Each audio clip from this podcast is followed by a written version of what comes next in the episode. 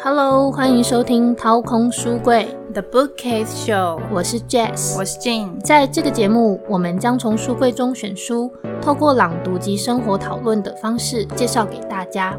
书柜上不只有书，还放了许多我们喜欢的东西，请大家带着好奇心来参观一下吧。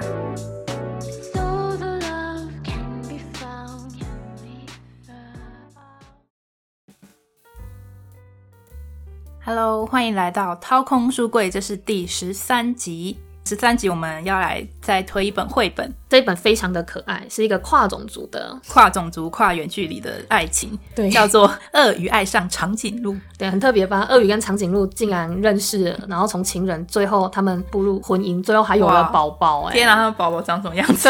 很期待哦！这一系列的绘本，它也是一个套书，有四本。如果大家有兴趣，可以去把这四集都看完，应该会蛮有觉得哇，在人际关系、爱情相处上有很多的收获。对，当初那个 Jess 推荐这一本的时候，我马上就想，哇塞，鳄鱼、长颈鹿，一个很扁，一个很高，他们要恋爱，真的是光想就是觉得困难重重，真的。对，但这集可能就是我比较不擅长的主题，所以我就在旁边就是。搭乘着看能说出什么可以分享的事情。嗯，因为其实大家的生活背景不一样，那我想在看这些感情上啊，或者是他们相处的互动过程，其实都会有很多自己的想法。那我们的想法只是我们自己的。角度去看，可能大家在看都会有不同的感觉。可是这本书其实就是用一种很幽默、诙谐的画风，但是他去讲很生活上实际的方方面面会遇到的一些沟通相处上的问题。所以这个绘本，这个作家我觉得很棒，嗯，很喜欢。那这是一个德国的作家，他叫达尼拉库洛特。那他画的图片虽然大家现在是用听的，但是有机会可以找来看看，因为他他的图片内容真的细节非常多，真的就是可以在看的过程中，就是你可可能每一次看都会发现新的小细节，就是觉得还蛮可爱的。对，就是你第一遍看，你可能只是觉得内容很棒；第二遍看、第三遍看，你就觉得哎。因为他图片里面好画到这个是有呼应到他们两个相处的关系跟一些生活的习惯细节，嗯，就会觉得哇，这绘本作家真的太厉害了。那这个作家他其实因为他的原创风格也很受国际肯定，所以他的作品其实目前已经超过二十种语言流通在这个世界上了。嗯，那我们刚刚有说，就是这个鳄鱼爱上长颈鹿的故事有四部曲。那我们今天主要是要讨论第二集。对，第二集就是在讲当一对伴侣正式进入情感关系之后会遇到的问题，跟他们如何沟通解决。所以我们觉得就是第这个第二集还蛮值得拿出来讨论的。但是第一集呢，就是他们相遇跟相爱的故事。那我觉得还。蛮有趣，我很快的先跟大家简介一下，就是第一节内容，就是一开始这个鳄鱼先生呢，他的情绪突然开始进入一个春伤悲秋，就是 而且这一下开心，一下 一下难过，情绪起伏对对，情绪起伏变得很大，这是为什么呢？因为他爱上了长颈鹿小姐，但是呢。可能这鳄鱼先生很浪漫，因为长颈鹿小姐根本不认识他，但是 那个鳄鱼先生就已经觉得自己已经爱上了。这一位美丽的高挑的长颈鹿小姐，他还不认识长颈鹿小姐，但却已经爱上了她。对，这个鳄鱼先生就极尽所能的想要吸引一个长颈鹿小姐的注意。对，对他就是可能想要唱歌，或者是杂耍，或者是用任何的方式去吸引他的眼球，让他看见。就是哦，我在这里，我在这里。可是很不巧的就是每一次长颈鹿小姐都是刚好掠过去。略过，对，就是没看到他，或者是没听到他。对，这里补充一下，因为他们身高真的差太多了，对，大概差了 两百公分以上。两百公分，对，所以他会看不到他是很正常，因为他不在他的视线范围里面。没错，完全就是被忽视这样子。对，那最后呢，就是这个鳄鱼先生就是有点失落，想说哦，好像没有机会了吗？对我应该要放弃了。然后他就很哀伤的，有点落魄的 要走回家，落魄了。对，但是鳄鱼先生就低着头要走回家。啊，突然呢，那个长颈鹿小姐好像在跑步吧，然后就两个人就突然相撞。我觉得好偶像剧哦，跑在一跑步跑一跑就撞在一起了。对，然后两个人就是都倒在地上。这个时候呢，长颈鹿小姐才正眼的。看了鳄鱼先生一眼，就说：“哦，你没事吧？” 竟然是因为他走路不小心撞相撞，然后才真的注视这样子。对，然后那个因为前面呢，鳄鱼先生就极尽所能的想要吸引他的注意，然后想要用他最。甜美的笑容来吸引长颈鹿小姐，但长颈鹿小姐都看不到她。对。那后来他们撞在一起之后，长颈鹿小姐才掉入了她这个甜美的笑容里面，然后两个人就真的相爱，然后决定进入一段关系。他们相爱也蛮快的，我不知道中间有什么过程，反正就是也是感觉很天雷勾动地火这样子，就两个人就是 fall in love。对，可能也看对眼，然后觉得彼此很适合啊，价值观什么目标一致，就决定要共同往另外一个人生旅程去了。所以他们最后不是就是进入婚姻，然后要住到对方的家嘛，就是要开始同居这个部分。对，所以这就进入了第二集，就我们今天要讨论的搬过来搬过去。是的，第二集就是他们在搬过来搬过去。好，第二集他一开始一开始就是列出他们的条件。就是这是长颈鹿，它非常高大；那鳄鱼它非常的矮小。他们两个人的身高相差了两百四十三公分，这是一层楼的高度哦。这真的已经是一层楼，我老天爷！尽管如此，他们还是恋爱了。那这对相爱的伴侣呢？他们决定要住在一起。那一开始呢，是长颈鹿小姐要搬到鳄鱼先生的家。鳄鱼先生的家非常的小。这是个小房子，呃，长颈鹿小姐住进去会有点辛苦，很别扭。对，因为她需要一直弯着脖子，然后一直撞到东西。对，就连那个晚上睡觉的时候，长颈鹿小姐躺下来，她的头是得趴在路边，就是穿出门，好危险，趴在路边，她都不能好好安身立命呢，她要把自己头整个伸出鳄鱼他们家。对，那这样。这样他们其实就没办法好好看着对方。对，这个图画里面呢，嗯，长颈鹿小姐搬过来的时候，她其实带了她自己的衣柜跟一个蛮大的盆栽，但是都塞不进去鳄鱼先生的家，所以她的衣柜跟盆栽都只能放在鳄鱼先生家的外面。这是图片上有画到的。所以他们住的开心吗？看起来似乎很困难重重。对，所以好像要搬家了，是吗？鳄鱼先生看着长颈鹿小姐住的这么不舒服，嗯哼，所以他就很体贴的说：“嗯，不如我们就搬去你家吧。”鳄鱼对长颈鹿说：“小鳄鱼住大房子，应该比长颈鹿住小房子舒服吧？”嗯，感觉听起来是这样。好，所以他们搬家喽，哇，对他们要包袱款款，然后就搬到鳄鱼小不是鳄鱼小姐，长颈鹿小姐的家。对。尽管他们住到了大房子，还是有非常多的困难，因为大房子里面的家具也非常的大，就很简单的他们要一起吃饭这件事情呢，鳄鱼先生根本勾不到长颈鹿小姐的大桌子，他他只在他膝盖耶，对，好好辛苦哦，他无法跟他平视吃饭。椅子也非常的高，鳄鱼先生要非常辛苦的攀爬 才可以坐到椅子，高到要攀爬对才能上去。那如果用矮一点的桌子应该可以吧？嗯，但是矮一点的桌子，这样长颈鹿小姐要夹矮桌子上面的东西也是很辛苦，她要一直弯腰，对，一直低着头。那他们有动脑筋哦，想说呃改造一下房子好了，嗯，他就在地板上钻洞。然后让呃长颈鹿小姐坐在地下一楼，头伸出来，这样他们就可以互相望着对方喽。嗯，可是地下室还蛮冷的，所以长颈鹿小姐其实脚会凉凉的，其实而且还有老鼠，还是蛮不舒服的。对，还有老鼠，就感觉有点会怕怕的。嗯，对。那还有其他很多状况啊，像要开门门把太高，鳄鱼先生够不到；然后要上楼，楼梯太高太陡了。要上楼很辛苦，而且最重要的是马桶实在是太大了。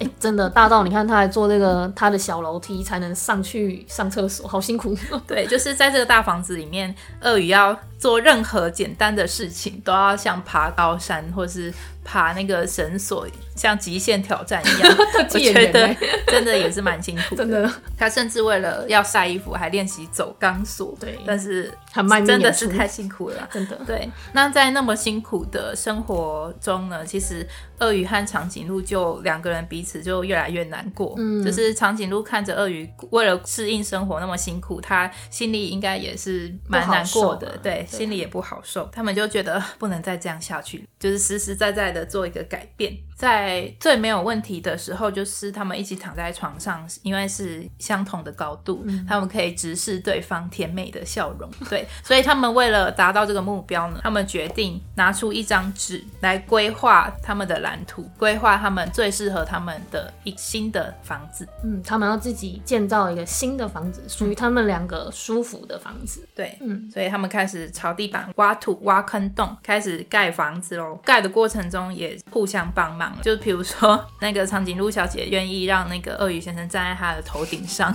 钻洞啊，或者是或是当溜滑梯让他 have fun 玩耍，对玩耍，然后一起分工合作，一起打扫啊，克服中间的任何杂事琐碎的事情。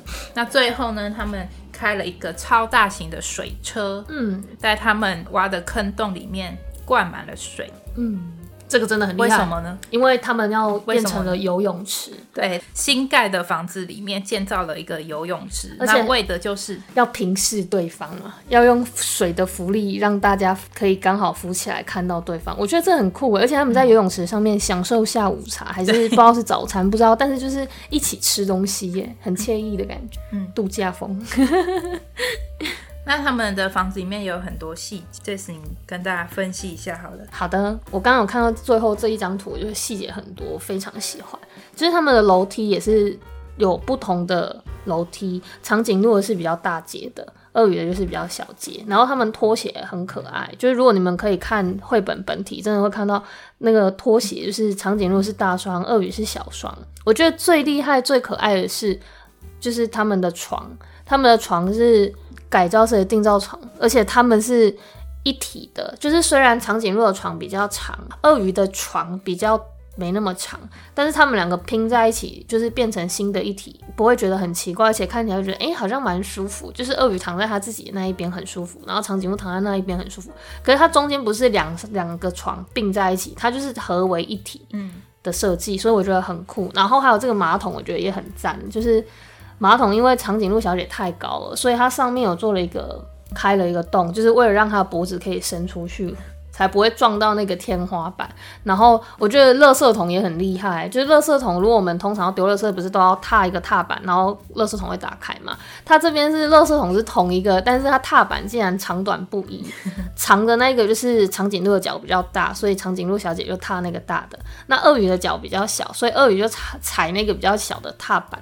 但是功能是一样，就是你踏了它都会打开，可以倒垃圾。那我就觉得也太可爱了吧！连水龙头的把手就是都有大有小，因为他们两个体积跟身高不一样嘛。但是因为他们想要彼此可以生活的很开心，所以这个图片里面就很多生活细节，就是你不用来配合我，我不用配合你，但是我们可以一起生活的好好的。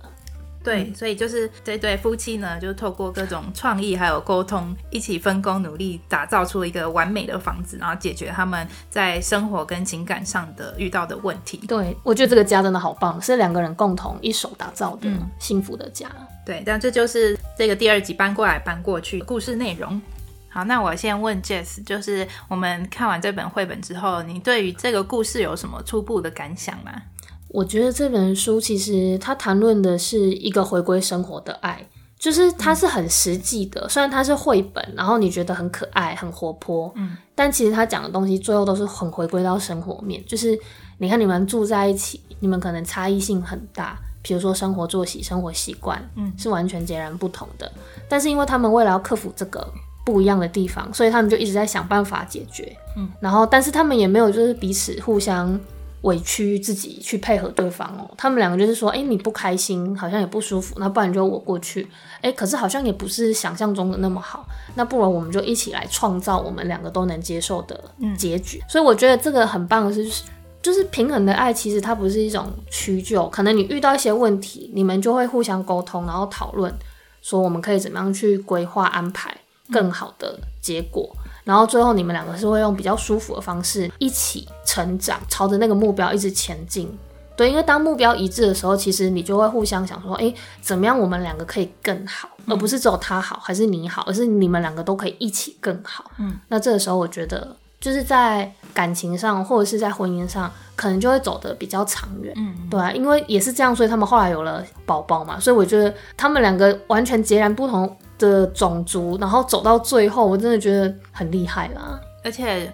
呃，我在书里面，你刚刚不是说目标一致吗？嗯，那我在书里面看到他们的目标就是想要可以平视对方，看着对方甜美的笑容。对，嗯，那这对我们人类而言，就是身高不至于会差那么多。人类而言，可能不是一个大问题，但是他们一个是鳄鱼，一个是长颈鹿，对对，所以他们。他们的目标就是一个这么单纯简单的一个目标，嗯，而且跟第一集其实有一点相关，就是长颈鹿之所以会杀到鳄鱼，就是它被鳄鱼最甜美的笑容所吸引，所以他们就成为他们情感生活上的一个小小的目标，就希望能够看着彼此，嗯，就是双目注视对方，就会突然觉得好像很满足。其实他们的目标很可爱，可是也因为这个目标，其实生活上遇到是很大的 trouble 要去克服，对。但却发想出这么多的新奇创意跟 idea，我就觉得哇，其实也是看见他们两个真的是很认真在生活，嗯，很认真在经营，真的真的。这个这段情感，对啊，嗯，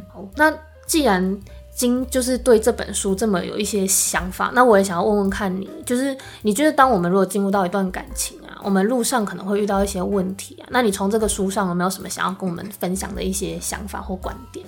情感经营上面会遇到问题实在是太多了，对。但是就这本书而言，嗯，我我就是大概整理出三点，三点，就是前面嗯 Jess 可能也有提到的。那我整理出的三点，就是第一个是差异性，嗯，第二个是屈就，然后第三个是远距离。那差异性就是嗯原本不认识的两个人，因为产生交集而相爱，然后决定一起携手共度未来。那两个在生活经验跟生活习惯上其实本来就不一样的人，甚至是对于某些事情上面的价值观也是有差异性的情况下呢，其实是需要透过包容、配合、沟通跟调整，才有办法就是持续的经营一段感情。对嗯，我前面说就是包容、配合、沟通跟调整嘛，但这个包容不是。隐忍跟屈就，嗯，就是好像我把自己说的很小，我全部来配合你，这样好像又太辛苦了。对，就是就是我带到我的第二点就是屈就嘛，因为屈就就是一开始鳄鱼跟长颈鹿搬去对方的家不适应，一开始搬去对方的家是配合，但是这个配合呢，呃，只要你心中有不愿意跟不开心的心情持续很久的话呢，就会变成屈就。哦，对，然后就会变质。就是感情可能就会有点变质了。对，那这个变质呢，后来比较严重的话，就会变成情绪勒索的一种。就是两个人如果遇到什么问题开始吵架，那屈就的那一方就会说：“我为了你而牺牲啊，你怎么这样对我？什么什么的。”哦，对。啊，另一方对另一方就会觉得我又没有要强迫你或要干嘛？对，是是你当初愿意说可以这样的。就做这个决定的，那为什么现在反而来怪我这样子？对，就可能会有争执跟摩擦，互相的情感勒索。对，就是都不舒服啦。那第三个就是远距离，这嗯，这个是实际实际身体条件上面的距离。对，因为我前面说那个鳄鱼跟长颈鹿只要可以互相注视彼此。就很幸福嘛，所以就是看不到对方的双眼的那种不幸福的感觉，就是远距离的一个 问题。对，身高上的远距离，身高上的远距离。那当然，我们人类大部分就是呃实际地理环条件上面的远距离。没错。呃，我有在看一个 YouTube 频道，他是流氓。嗯嗯，就是流就是姓氏的那个流，然后芒是光芒的芒。那他自己就在经营一段远距离的感情。他说，就是在要经营一段情感，不管是有远距离还是没有远距离，最重要的一个其中一点就是要创造共感。这个共感呢，就是可以随时分享你自己生活上的小细节给对方。比如说现在在吃的东西啊，然后现在我现在在看的书，或者是我现在走在一条马路上，我看到了什么，或者今天天气很好，那这个在那个远距离的情感上要维持上呢，其实是应该是帮助很大，我觉得不错，因为这个就有点像你好像看了他的线动，或者你看了他的 vlog，或者是照片，你就会觉得。即便我们可能远距离，我们的国度不一样，但是我们好像生活在同一个生活圈，嗯就会觉得好像实际距离很远，但是心的距离好像就觉得很有有拉近很连感结，因为我知道你现在今天大概过这这个感觉这个样子，然后你也知道我在做什么，所以即便我们国度不同，可是因为透过一些小影片或者是生活上面的小细节去分享，你就会知道哦，这个人的生活状况大概是怎么样，会比较真的有跟他相处互动的感觉。嗯，对啊，因为远距离最大的问题就是没办法生活在一起嘛，没办法互相分享彼此的生活。嗯，那因为现在科技那么方便，那就有很多方式可以打破那远距离的那墙壁，对，对实际上的距离界限。然后创造共感。嗯，除了分享生活上的小细节，还有就是可以一起看同一部剧，然后一起分享那个里面的内容，一起讨论什么的，就是竭尽所能的把那个不能生活在一起的这个墙壁给打破。我觉得远距离看电影好像也是有点浪漫，就是说我们现在可能有时差，对，不管你是白天，我还是还是我这边是晚上，不管这个时差，可是因为反正就是我们两个讨论我们舒服的时间，然后我们可能同时在这个 moment 看了一个一部两个小时的电影，然后看完我们可能因为这个电影有一些讨论或交流，我觉得这蛮好的哎。对啊，对啊，就是时空不同，但是我们处在那个感觉是一样，因为我们同时都在看这个戏剧，所以我们的感觉那个时候是有接触一样的东西，嗯，这个蛮好的。对。当然，流氓他有分享很多很多的小撇步，我只是提出其中一个。对，有兴趣大家都可以去看他的影片。OK，那讲到这边呢，金，你知道什么是五种爱的语言吗？这是可以测试的哦，你知道吗？不知道，你不知道，好，那我嗯来但是我喜欢做测验。对，就是那种心理测验 或是什么小测验，都觉得很有趣的。它这个其实是有一个博士叫 Doctor Gary 他提出来的。那这五种爱的语言分别有，就是礼物，真心的礼物，比如说小卡片，或是实际上可能送礼。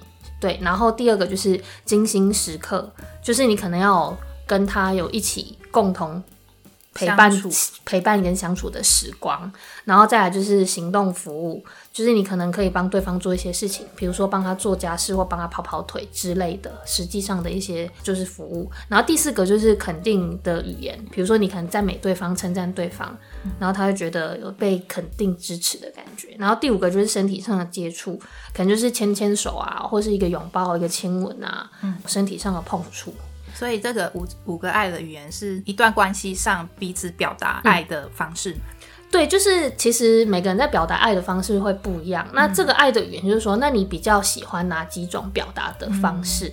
你透过测验就知道这五个向度，你可能哪几个向度是比较偏好的，那可能就是比较适合你接受爱的一种管道。嗯，对。那像我自己的话，我就是比较，我目前测下来，我是偏好比较高的是服务行动，就是实际上如果对方真的可以帮我做一件事情，嗯，我就会觉得天哪，他好贴心哦，他真的帮我做了一件事情，可能就是帮我递一杯水，或者是做点事情，我就会觉得很贴心、很感动。这个是我的第一名。还蛮像你的。对，哎，那你刚刚不是也有后来就是觉得很有趣，所以有做了测验，那你要来分享一下你的是什么吗？我的最高分的对是就是很什么压倒性的高分的 压倒性的，对，第一名，精心时刻。哇，嗯。极高分的那种，，我可能是需要高质感的相处嗯，陪伴。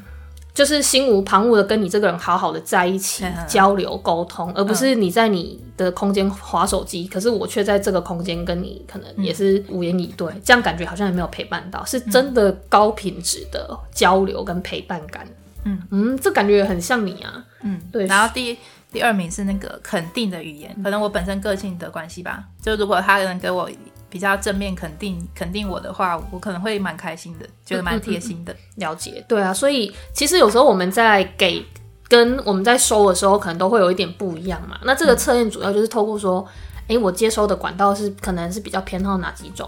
那如果你跟你的另外一半可以是比较以彼此 match 的部分给对方他们想的一些爱的感觉，那可能这样对方会觉得更喜欢你啦。我们可能在相处上也会更舒服，因为有时候我们给对方的并不是对方全然想要的，那这样就会变得很可惜啊。你给他，但是他接受不到，他会觉得你好像也没有足够的爱嘛，所以这也是一种就是一个测验。那如果大家有兴趣的话，就可以知道五种爱的语言，自己是什么样子的接收管道会比较有爱，然后你的伴侣是怎样，可能他会觉得比较有爱的交流。跟大家分享这个五种爱的语言，有兴趣的人可以直接上网查。其实有非常多网络都有一一些小测验，都可以直接做测验。好，那我们今天这个可爱的绘本故事就说到这边。嗯，对，那透过这个故事可以来讨论情感经营方面的事情，或者是小技巧，我觉得还蛮有趣的。真的，我觉得也蛮有趣，而且又很实很实物啦。嗯，对啊，因为虽然是绘本，而且是呃动物，可是它其实讨论的是很实在的事情，很实际的情感经营上面的事情。对，所以这本很多人都推。其实如果有小孩的话，可以亲子共读，因为如果你从小就培养他就是这样子的人际互动关系，他自己以后可能也会比较知道可以怎么样跟人家。去做沟通跟表达，而且比较有同理心，真的。所以我觉得绘本厉害的地方就是它用很轻松的口吻，但是让你学到背后的道理，其实是就是很实际，你真的以后在人生上会遇到。所以如果这集如果有家长听到这一集觉得很棒，也很欢迎你们真的实际去借这本，然后跟孩子们共读。其实很多火花跟讨论是会激荡出来的。嗯嗯，好，那就祝大家在生活上都充满着爱。真的每天都开开心心、快快乐乐的。嗯，好，如果喜欢我们的节目，请到 Apple Podcast 帮我们评论五颗星。那如果有想要讨论分享的，可以上 IG 或 FB 按赞留言及分享。好搜寻掏空书柜 The Bookcase Show。我们下次见，拜拜。今天的结尾特别卡，因为我没有把小 我知道，因为我刚刚想说我们要自己 自己蕊后面吗？还是我们直接拿现成的后面去贴？还是等一下再录一次吗？贴啊，就这样的没有，我就要这样。OK，就很 freestyle。那我们再说一次拜拜。好，那我们再讲一次拜拜。等一下，这个变成花絮吗？没有，这不是花絮。OK，好，那我们下次见，拜拜。